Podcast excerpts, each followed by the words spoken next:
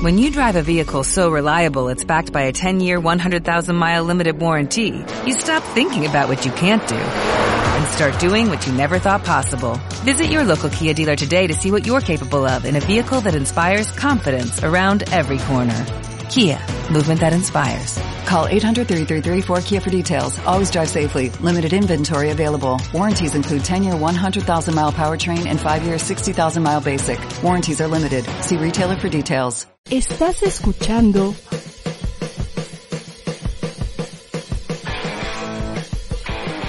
ADR Networks. Seguimos activando tus sentidos. Ya va a comenzar la entrevista del día en Tronco and Friends. ¿Cuál será el personaje de hoy? Acompáñanos. Desde antes de nacer, mi invitado ya buscaba ir a más, pues su llegada al mundo coincide con la fecha de un eclipse. Además, no tiene llenadero, pues cuenta con una colección de Toy Story que tiene dentro de, de la misma a más de 269 goodies. Curiosamente, esto eventualmente se cruzaría con su camino profesional, el cual lo llevó a mudarse de una ciudad pequeña a una evidentemente con más oportunidades para poder cumplir su sueño de convertirse en actor de doblaje. Hoy, con más de cinco años de experiencia en la materia, ha dado voz a personajes como Miguel en The Loud House, Dino en Cupcake Andino, Franklin en Toy Story 4, por mencionar algunos. Es un gusto tener hoy en Drusco and Friends a Jesus González. ¡Eh! Buen, yo soy Drusco. Saludos Yo a todos, Drusco. muchísimas gracias por, por esta invitación. Qué bonita presentación. Esa parte de no tiene llenadera. Creo que es la mejor forma de describirme, amigo. Porque sí, mira, mira, y esto es solo la no mitad. tiene llenadera. Hashtag no tengo llenadera. Hashtag ya no quepo. Oye, porque además parece chiste, pero creo que es anécdota lo del eclipse, ¿no? Eh, sí, es muy chistoso. Lamento quitar eso de mi currículum, pero apenas me aclararon que no, que el eclipse ocurrió Ah. como cinco días después. Resulta que no, no soy el elegido. Oh, rayos, rayos. Sí, ya sé, ya sé. A mí también me puso muy triste porque lo descubrí no hace mucho, o sea, tiene que ocho meses más o menos y dije, ¿qué? Toda la vida pensé que, o sea, incluso en mi, en mi wiki de doblaje, en, en este Famous Birthdays, en un montón de sitios pone lo del eclipse y resulta que no. Ya me dijeron que no. Fue como cinco, una semana después. Pero bueno, Porque además, muy seguro tú lo, lo pones en, en un video y dices, búsquenlo en Google. Dije, ah, lo dijo muy seguro, no lo Sí, voy a sí, buscar. sí, en claro. Google. Hoy aprendí una valiosa lección. No le crean al invitado, No. amigos. No, no, nunca, jamás, jamás. De hecho, esto es pantalla verde. Te la montaste. Estás ahorita en la playa. Exacto. Realmente estoy en Tulum. Oye, por cierto, ¿cómo es, cómo es, debo de decirlo, cómo es de pronto conocer a una chica, eh, ir, irse conociendo más y más y que eventualmente le digas, tengo una colección de más de 200 goodies? Pues mira, eh, es un tema de gusto, ¿sabes? Es como, como el cuate que también a lo mejor en su guardarropa tiene lleno de playeras de las chivas, es, es, es como entrar a una casa y el cuate que tiene un montón de fotos de un lugar de, de un montón de lugares que ha visitado. Entonces, pues no hay mucha diferencia, digo, hasta ahorita yo no, no me he topado con, con, y no solamente digamos que como con chicas, o sea, en general, las personas cuando entran a mi cuarto, es tanto el impacto que, que no lo llevan al lado de este cuate, de verdad es muy friki, ¿no? Es como, eh, wow, ¿no? O sea, sobre todo porque, por ejemplo, Toy Story es algo que les gusta a todas las personas y si te das cuenta, es lo que más hay en mi cuarto. Sí. Entonces, cuando, cuando entran a mi cuarto realmente es como, no manches, más allá de decir, "Ugh, qué, qué pex con el, al, el pollo de la juguetería González, ¿no? Entonces, no, no he tenido problema. O sea, por ejemplo, mi, mi novia cuando conoció mi colección no tuvo ningún problema. Realmente no, no, no me genera un problema eso, ¿sabes? Contrario a lo que muchos pensarían por, pues a lo mejor los estereotipos, pero más bien cuando entran dicen, wow, qué barroco es tu cuarto de Disney. Sí, y te lo digo porque es algo que he vivido en primera persona, esta, este prejuicio, y voy a contar la experiencia en particular. No sé si recuerdas, pero hace unos años pasé 24 horas en el cine viendo Sí, Avengers. Endgame. Avengers, sí, claro, claro. Y muchos de los comentarios, los más likeados, ahí deben de estar porque la neta no los borré porque la respuesta se me hizo muy ingeniosa. Me decían, em, esto pasa cuando no has perdido la, virgin- la virginidad o pierde la virginidad y cosas así relacionadas a lo que yo Sí. contestaba. Sí, ese es el próximo gran reto. Y ya la, la- la gente ponía, ja, ja, ja, buena respuesta, te sigo, like y follow, literal. No, te lo juro, te lo juro. Entonces, se me hizo muy divertido. Uno, descubrí que, que el hater es un fan de Closet, o sea, esa persona que quiere estar ahí, pero por algo según te odia y nada más le das tantita atención y ya se convirtió en un fan. Y Ajá. dos, pues reiteré este, este prejuicio de, de cuando amamos algo mucho, somos muy apasionados y si es algo relacionado con animación, con superhéroes, pues hay muchos prejuicios todavía, ¿no, Jesus? Todavía, yo creo que es algo que desgraciadamente eh, dejó como, no sé si la parte de la televisión abierta tal vez, eh, como enfatizar que determinados gustos es como para gente normal, ¿no? Ok. Y las cosas como de la cultura pop o las cosas como, como los, los juguetes, los coleccionables, los cómics, es como para gente inadaptada, son para virgos, ¿no? Para vírgenes. Y creo que hoy en día yo le atribuyo mucho al éxito que tuvo The Dark Knight, la, saga de Batman de Nolan, en el que el tema de los superhéroes se volvió algo cool, ¿no? Porque eh, Batman, The Big Bang Theory y obviamente todo lo que empezó a construir eh, Marvel, te dijo, no, o sea, esto es como al cuate que le gusta Rápidos y Furiosos, no, no hay gran diferencia, pero creo que sí es algo que dejó mucho como un estereotipo de, de, de, de la, de la cultura de la televisión, no, no, no sé realmente de dónde pueda venir, que sí nos, nos tachan de frikis, inadaptados, vírgenes, cuando ciertamente pues es una cuestión de gustos, o sea, el, el que tú colecciones una figura exclusiva de una Comic Con no es muy diferente al cuate que gasta eh, 45 mil pesos en ir a un mundial, la planeta. O sea, creo que es una Sí. cuestión de gusto. Está interesante eso. Aunque no está de más, no está de más que armaras una charla TED, tenerla ahí lista de Mm. cómo tener una colección de Toy Story y novia. algo, así- algo así. A, a mí me serviría, a mí me ¿Cómo, serviría. cómo ser Ale el pollo de la juguetería, pero no soltero? Sí, a mí me serviría, ahí, ahí dejo la idea. Oye, Es ¿y buena, este, es buena. prejuicio, este prejuicio cómo lo vivías en, en un lugar como Puebla? ¿Crees que era distinto a, a- o es distinto a la Ciudad de México en ese sentido? Sí, no, y mira, ni siquiera es el tema de Puebla, o sea, yo vengo de un pueblito, que bien lo mencionaste cuando, cuando me presentaste, un pueblito que se llama Ciudad Cerdán, que es, es, vamos, es una mini comunidad. Yo más bien le digo una pequeña ciudadcita o un ranchote. Entonces es todavía más difícil, porque ahí, por ejemplo, no llegan los cómics. O sea, yo sí llegué a leer cómics fue hasta como por 2002, con el estreno de las películas de Spider-Man, que en mi pueblo no eran vistos como unas películas, pues, para lectores de cómics, eran unas películas para niños. Entonces, como niño, yo conocí así la onda de los superhéroes, pero no era lo común, ¿sabes? Entonces, ya cuando iba en la prepa, que ya estaban saliendo las de Iron Man, las de Hulk, eh, las de Ghost Rider, pues obviamente ya era como, como, "Eh, este cuate ya está muy grandote como para ver películas de superhéroes, ¿no? Y, pero ciertamente, eh, tengo un lado que yo agradezco familiar, en el que mis papás también coleccionaban cosas. O sea, mi mamá coleccionaba muñecas de porcelana, pero, pero muñecas de estas de fascículos. Entonces, cada mes tenía que ir a Ciudad de Puebla y comprar, que era una hora de mi pueblo, y comprar su fascículo mensual. Y mi papá de joven, pues coleccionó muchas figuras como de, por ejemplo, de, de, de personajes como de fútbol, eh, de fútbol, ya, ya, ya bien, ese, con mis anglicismos de fútbol, ¿no? Ujú. Eh, ya se le subió, LP. ya se, Sí, nada no, más se ya, fue a la ciudad del Jesus y ya. Nada más llegué a Ciudad de México y ya perdí el acento, ¿no? Perdí lo pipope.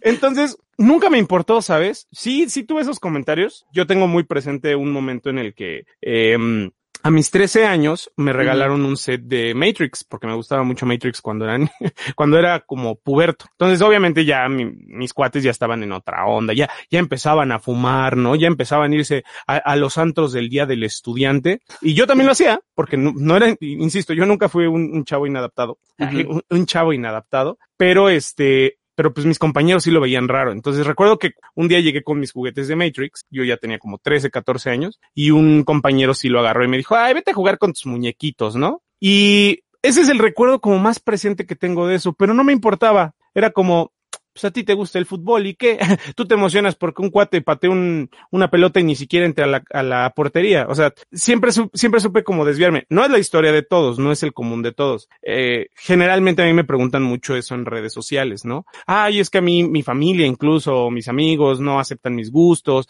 o sigo coleccionando juguetes pero me dicen que ya estoy grande y y yo siempre opto por decirles, pues, no le haces daño a nadie, ¿no? O sea, no es como que agarres la tarjeta de tus papás y entonces te empieces a gastar en esas cosas sin que ellos se den cuenta. O sea, si realmente no le afecta a nadie, pues, ¿cuál es el problema? Yo tuve esos comentarios, pero nunca los peleé. Siempre, y gracias a eso, este, pues tú lo sabes, ¿no? O sea, eh, si, si yo me hubiera ido por esos comentarios, ya estás grandecito para dejar de coleccionar juguetitos, pues no hubiera conocido, por ejemplo, a los creadores de Toy Story, porque esto no existiría. O sea, el, hecho de que yo durante 20 años coleccioné cosas sin parar de Toy Story, pues llevó a que cuando vinieron los directores dijeron, a ver, vamos a ver tu colección de, de esos 20 años que has ido formando ese rinconzote. Entonces, pues a veces la vida te da sorpresas en tus gustos, ¿no? Lo, lo que, lo que crees que es un gusto, después se convierte en tu trabajo. Y ahorita, por ejemplo, mucho de mi contenido en YouTube es justamente sobre el coleccionismo. Entonces, haces de tu gusto trabajo. Y, y ya te me adelantaste tantito, me spoileaste la pregunta, pero sí, vamos de una vez con eso. Sí, justamente es curioso, es curioso cómo a veces hay series de eventos afortunados y particularmente Disney México, creo que en ese sentido lo ha Sí. hecho muy bien. Me imagino que en ese entonces era Monse la que, la que, la que Sí. veía eso. Sí, Saludos a Monse Arenas. Y, lo hacen muy bien, lo hacen muy bien en, en ese sentido de estar al pendiente de personas que le puedan aportar valor a la narrativa que traen ellos con la película que presentan. En otras palabras, y creo, creo que lo, lo dije muy rebuscado, simplemente buscan a gente que de verdad amemos todo esto. Y qué increíble, Jesus, esto que nos cuentas, el haber podido conocer a los directores de, de Toy Story 4, al director y al productor de Toy Story 4. Ujú. ¿Cómo fue esa experiencia? ¿Cómo fue que llevaste tu colección, la grabación? Además, ellos ya sabían de ti, o sea, algo que muy pocas veces pasa con el talento. Te dicen, vimos un par de tus videos Sí. y, y- y ellos te dan más el lugar a ti, o sea, obviamente tú se los das a ellos, sí, pero claro, bien claro. bonito, bien bonito, sentí bien bonito porque además eres una persona, Jesus, que no le da miedo sentir frente a cámara. Muchas veces, eh, a, a mí me pasa mucho, ¿no? Que, que, que tengo mucha emoción y se me nota. Por ejemplo, en este momento, genuinamente estoy muy emocionado, pero algunos de nuestros camaradas como que se reservan, se reservan, Sí, no se quieren claro. mostrar esa vulnerabilidad y está bien, pero tú no, tú de plano sí les mostraste tu emoción. ¿Cómo fue este, este proceso y esta experiencia? Uf, pues mira, eh, mismo punto. Eh, toda la vida coleccioné cosas de Toy Story, desde que era niño con los videojuegos, eh, obviamente con Toy Story 3, pues se vino una ola de mercancía y yo ya no era un niño, entonces de alguna forma tenía más la posibilidad de ir a las tiendas ya como adulto y yo comprarme los juguetes, ¿no? Que a diferencia de cuando eres niño, pues tus papás te compran lo que, lo que creen que te va a gustar. Aquí ya tú compras lo que te gusta, ¿no? Y en las cantidades que quieras. Y si vas a tener que cenar quesadillas toda la semana con tal de comprarte un Woody, pues sí, también lo haces, ¿no? En ese momento yo era estudiante y pues así me la llevé de quesadillas y sándwiches de atún. y entonces, eh, eso ¿Y estabas en Ciudad de México en ese entonces? No, no, no, no, no. eh, ah, bueno, en, en, con Toy Story 3 no. Yo llegué a Ciudad de México en 2015, noviembre del 2015. Ujú. Y, pero el tema de Toy Story, pues te digo, cuando viví en Puebla, pues compraba yo en el Summers, los compraba yo en Walmart, salió como toda esta eh, colección escala. Ay, ay, ay, la cámara está invertida. Bueno, hacia allá, estos, pues salieron en, en Walmart, que fue una colección, pues muy buscada por coleccionistas, porque mm, eran las figuras escala y con certificado de autenticidad. O sea, el mismo John Lasseter había anunciado esas figuras. Entonces era como las figuras de Toy Story que todos quisimos desde, desde que éramos niños y ahora como coleccionistas adultos, pues más las queríamos. Éramos, era, era, era eso que Al, el pollo de la juguetería, no podía tener. Y cuando llego a Ciudad de México, incluso no me traje la colección, porque por obvias razones, pues era enorme. Entonces solamente me traje lo de Marvel. Eh, viene el estreno de Toy Story 4, sorpresa para todos, porque pues creo que nadie pensaba que iba a haber un Toy Story 4. Sí. Si yo lo hubiera sabido, me hubiera traído la colección desde ese momento. y como un mes antes, más o menos, de, del estreno de la película, me habla Monse, que en ese momento estaba eh, eh, en Disney México. Ujú. Y algo que me pasa siempre es que cuando conozco gente es como, o, o ven alguna playera de Toy Story que traigo, o traigo una mochila de Toy Story. Digo, apenas que fuimos al estreno de, de los dos episodios de Loki, yo llevaba mi casco de Buzz Lightyear. O sea, siempre a legua se me ve el fanatismo a Toy Story, ¿no? Y a, a legua se me ve lo rica. Y, y el asunto es que, eh, pues cuando conocía a Alexa también de Disney México, cuando conocía a Sol, que en ese momento también estaba en Disney, pues supieron al instante como de, ah, ¿te gusta Toy Story? Sí, mira, y aquí tengo un montón de fotos de mi colección. Ah, ok, ¿no? Entonces ellos ya tenían el referente de Jesus, tiene una colección muy grande de Toy Story. Me habla Monse y me dice, oye, es que para el estreno de Toy Story vienen los, viene Josh Cooley, director de Toy Story 4, y viene Jonas Rivera, el vicepresidente de Pixar, que es productor en este caso de la peli. Wow, hasta se me pone por... la piel de gallina, ¿no? Sí, no, no y, y, me agarró en un momento de mi vida un tanto como complicado, donde yo ya no estaba teniendo como un rumbo, yo dije, ya, ya YouTube está bajando mucho las visitas, este, en doblaje eh, se me habían ido muchas oportunidades, o sea, de verdad estaba en un momento extraño en mi vida. Uh -huh. Y me llegó ese mensaje justo en, en, en un momento en el que estaba yo como sobre mi cama pensando como, ¿qué voy a hacer? Me llega ese mensaje y me dice, Monse, vienen, viene Josh Cooley, viene Jonas Rivera. ¿Crees que puedan ir a tu cuarto a conocer tu colección? Te lo juro, fue como, ¿sabes? Como, como el, el, el fanatismo de, el, el antifanático de, de Rápidos y Furiosos. ¿Qué? ¿no? Así.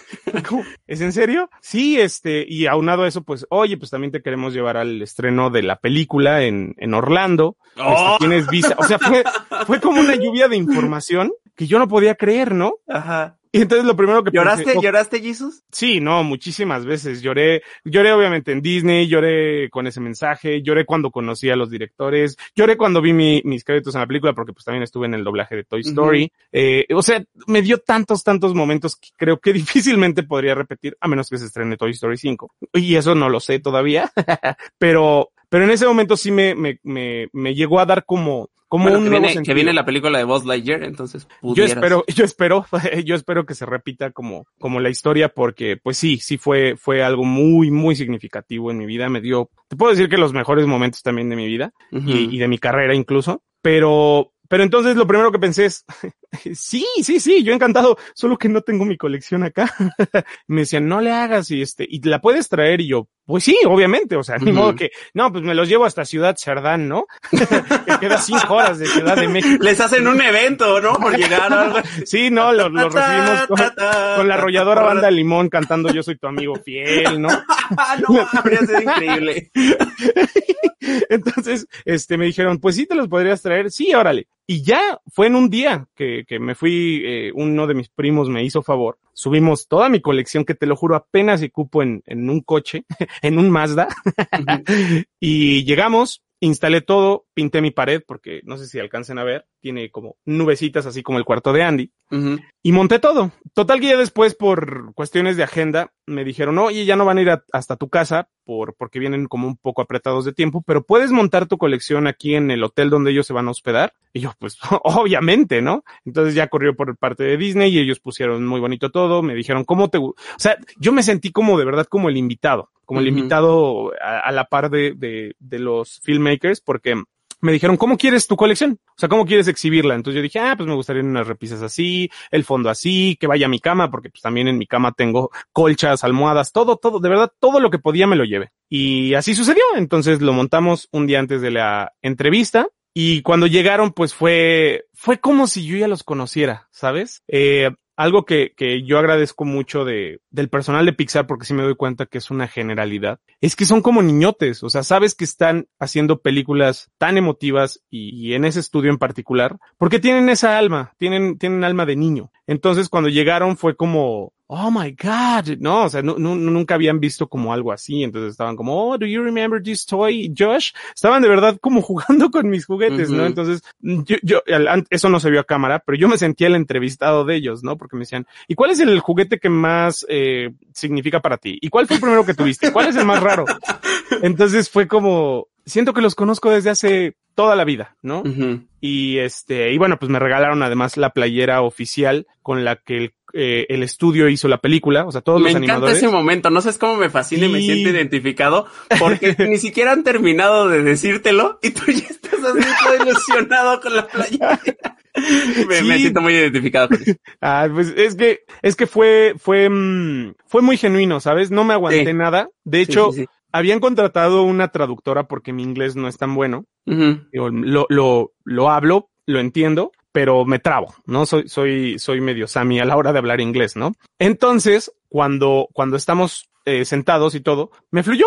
O sea, yo empecé a hablar en inglés, ellos me entendían, yo los entendía y la, la, traductora nada más estaba así y hubo un momento en el que dijo, creo que no es necesario que, que yo esté como interviniendo, ¿no? O sea, sí, sí, sí, porque fluyó. O sea, la química era tan buena que yo me sentía como un niñote jugando con, ¿sabes? Como cuando de niño van tus primos a visitarte y, y ya estás preparando tus juguetes y tus videojuegos para estar con ellos. Así yo me sentía, ¿no? Era, era como, como muy emocionante y, y de hecho la entrevista estaba programada para durar 20 minutos más o menos. Duró 45 minutos. Órale. Porque ellos mismos estaban como muy, muy clavados en seguir con lo de mis colecciones. Ajá. Después hasta Josh en Twitter me escribió, uy, Jesus, pudimos haber estado hablando todo el día de tus colecciones porque fue un gran, gran momento. Y pues fue eso muy, muy, muy significativo. Eh, creo que algo que, que tienen muy en claro Pixar es que eh, agradecen mucho el fandom, agradecen mucho como al, al, estudio y lo respetan, ¿no? Entonces, incluso he estado en contacto con Josh, porque curiosamente después de eso, pues nos empezamos a escribir como en, en, en Instagram y, y, y, de vez en cuando llegamos a platicar. Eh, y apenas me dijo, oye, mándame fotos de tus colecciones para ver cómo va eh, actualizándose. Y entonces le mandé todo y dijo, mi, mi, hija estaba encantada con tu colección. De hecho, nos pusimos como a, a, buscar en, haciendo como suma la foto para ver cada uno de los goodies que tenías. De verdad me, me regalaste un momento muy divertido, me dice. Qué y, chido. Y, y, fue muy, muy, muy chido, aunado a, pues obviamente al, al estreno de la película en Orlando, donde igual me los volví a encontrar y este, y me saludaron igual como cuates de,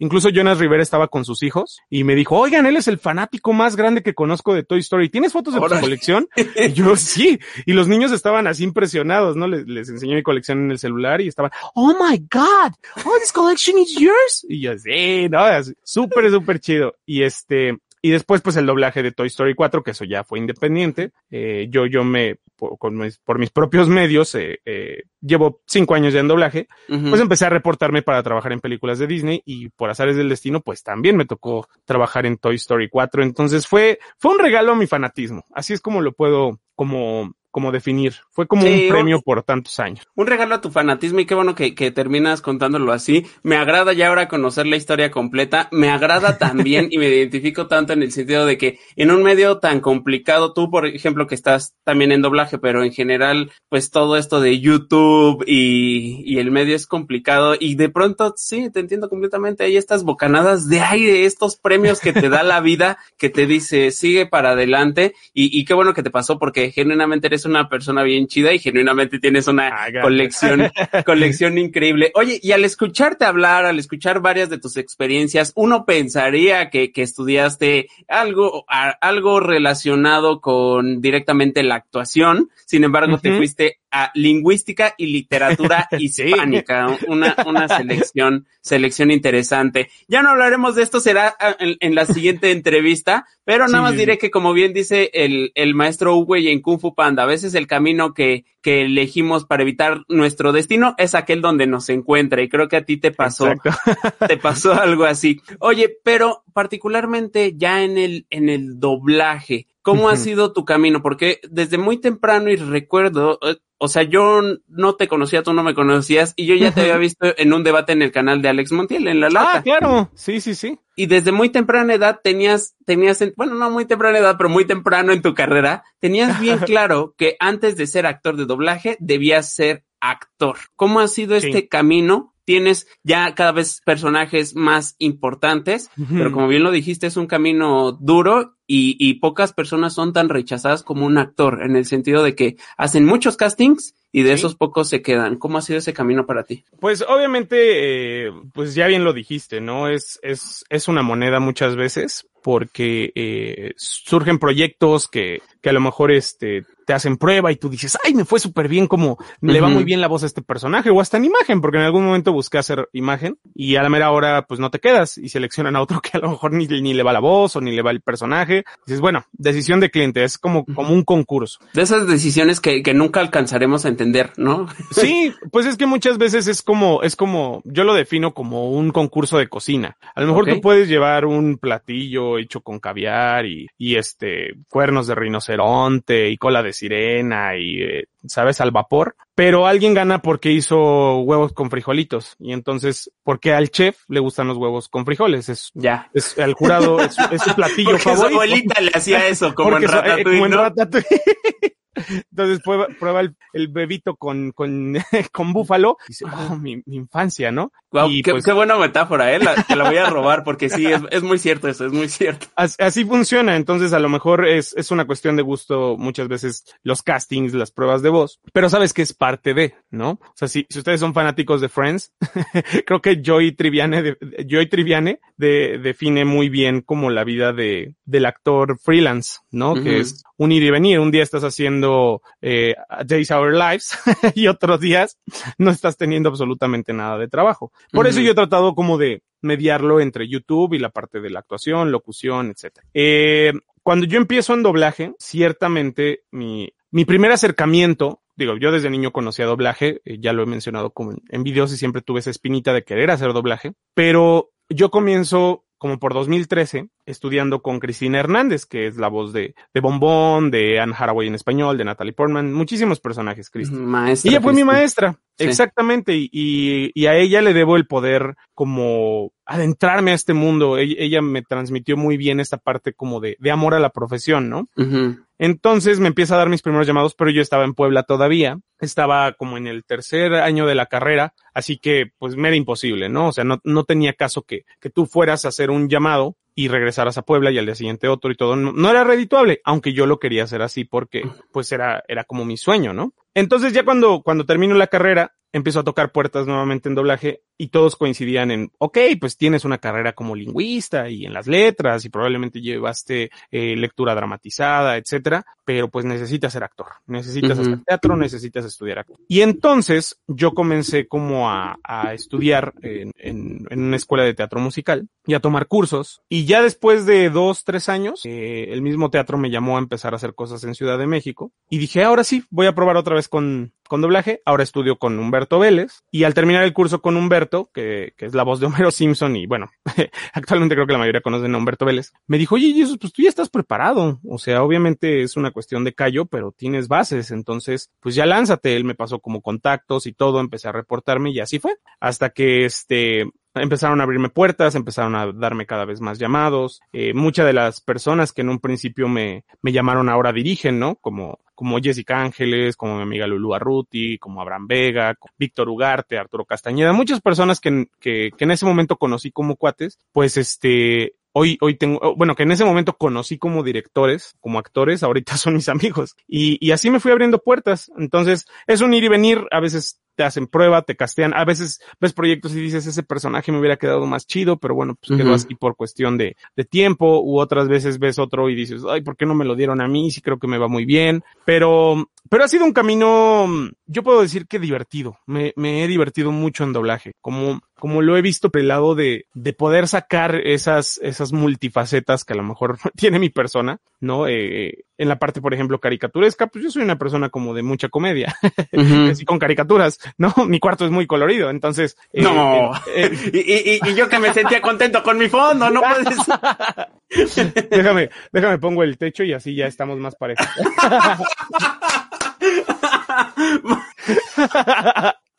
Mira, así comencé mi Drusco, no te preocupes. Dentro de dos años repitamos una entrevista y vas a ver que, que es- eh, eh, el- tu fondo va a estar así atascado igual, no te preocupes.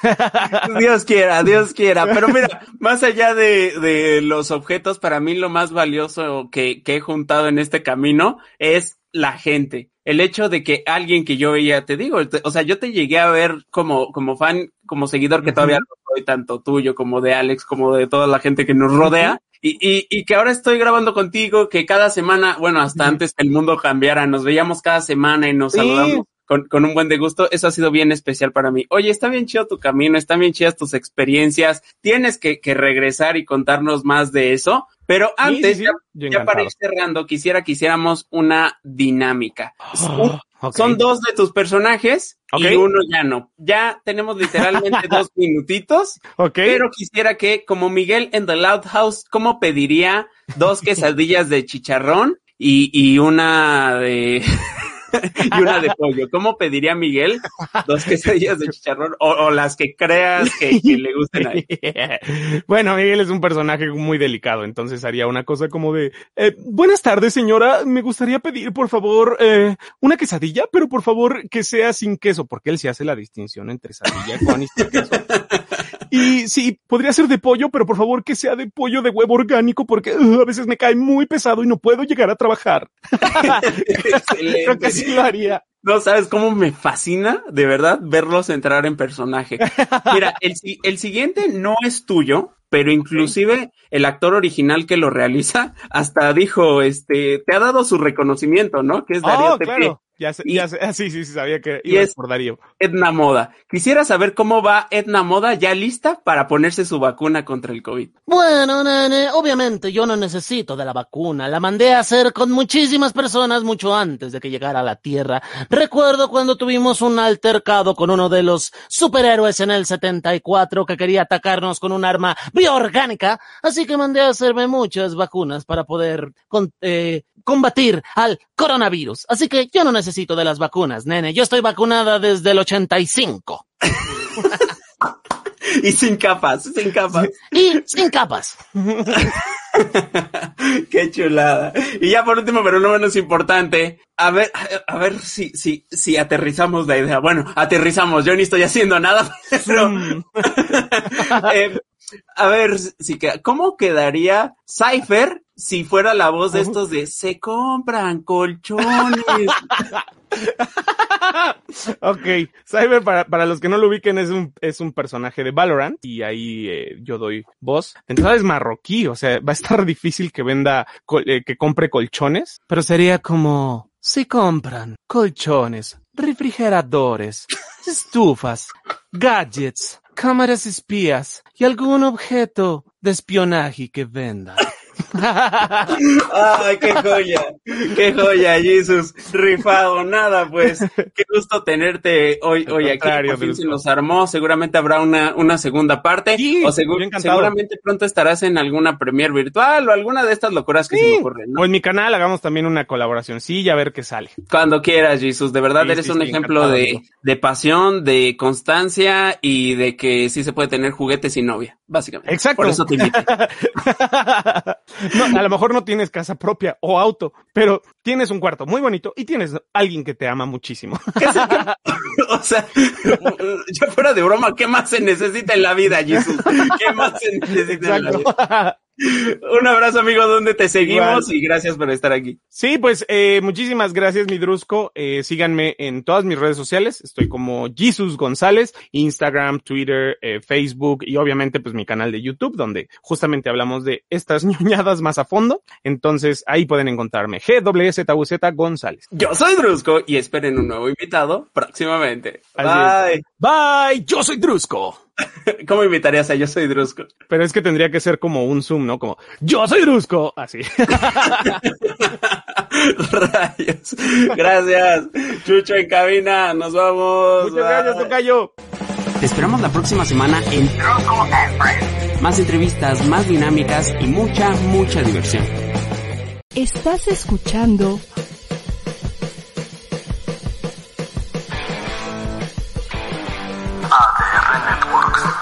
Seguimos activando tus sentidos.